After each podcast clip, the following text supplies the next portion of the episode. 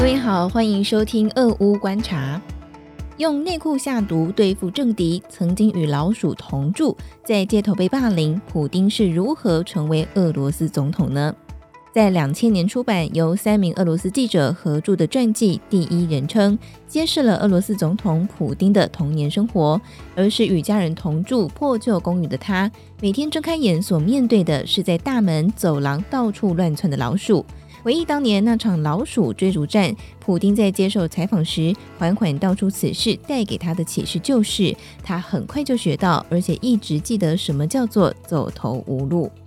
一九五二年十月七号。出生于圣彼得堡，当时称为列宁格勒的普丁，由于身材比同年龄者还要矮小，让他经常沦为其他孩童霸凌对象。但是个性强硬的普丁并没有轻易认输，而是透过学习桑博、柔道等等的防身术，让自己有能力回击他人的侵犯。普丁曾经在二零一五年表示：“五十年前，列宁格勒的街头教了我一条规则：如果无法避免一战，你必须先挥出第一拳。”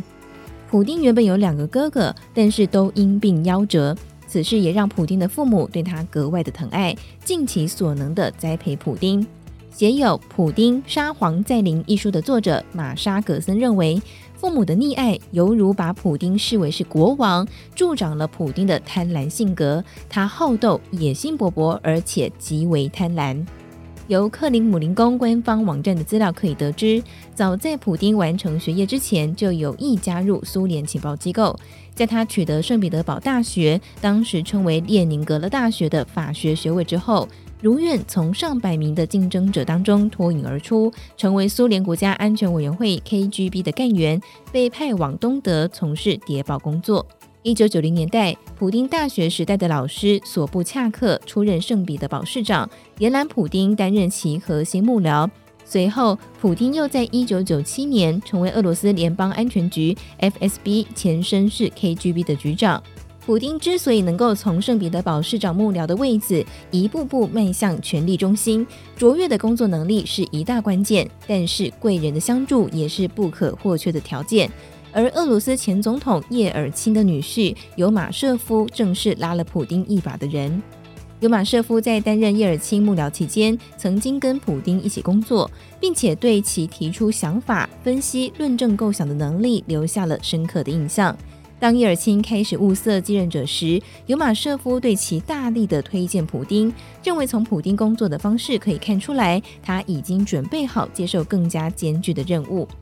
一九九九年八月份。叶尔钦任命普丁成为总理。同年底，叶尔钦也突然宣布辞职，并且指定普丁为代理总统。隔年三月，普丁赢得总统大选，进一步巩固其国家领导人的地位，并且在四年之后顺利连任。叶尔钦和普丁的领导风格有什么不同呢？根据俄罗斯政治学家索洛威观察，叶尔钦的核心圈子集中在少数亲人、朋友和商业界的人士身上。叶尔钦信任他的家人，但是普丁不信任任何人。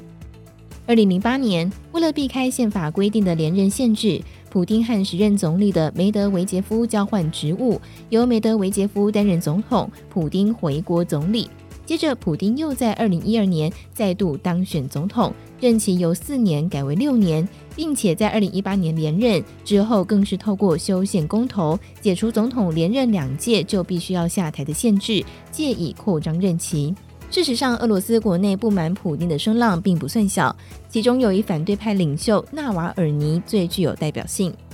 对大权在握的普丁来说，纳瓦尔尼显然是个碍眼的存在。据传，他不但遭到俄罗斯特务长期跟监，连内裤都一度被涂上神经毒，差点丧命。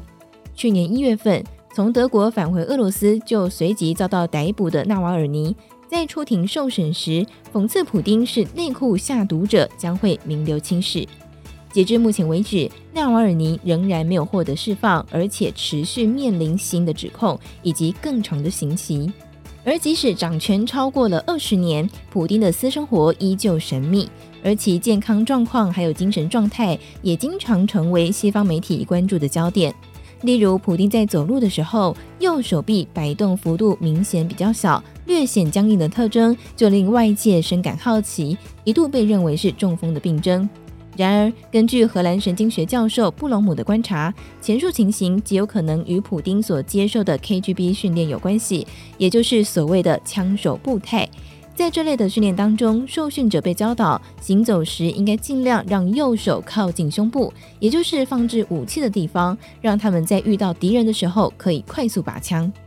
二月二十四号，普丁宣布对乌克兰采取特殊军事行动，还要求俄军的核震慑部队进入特别警戒状态，引发全球哗然。西方媒体甚至开始怀疑普丁的精神状态是否正常。至于普丁那只随时准备拔枪的右手，会不会在这场战争当中按下核按钮呢？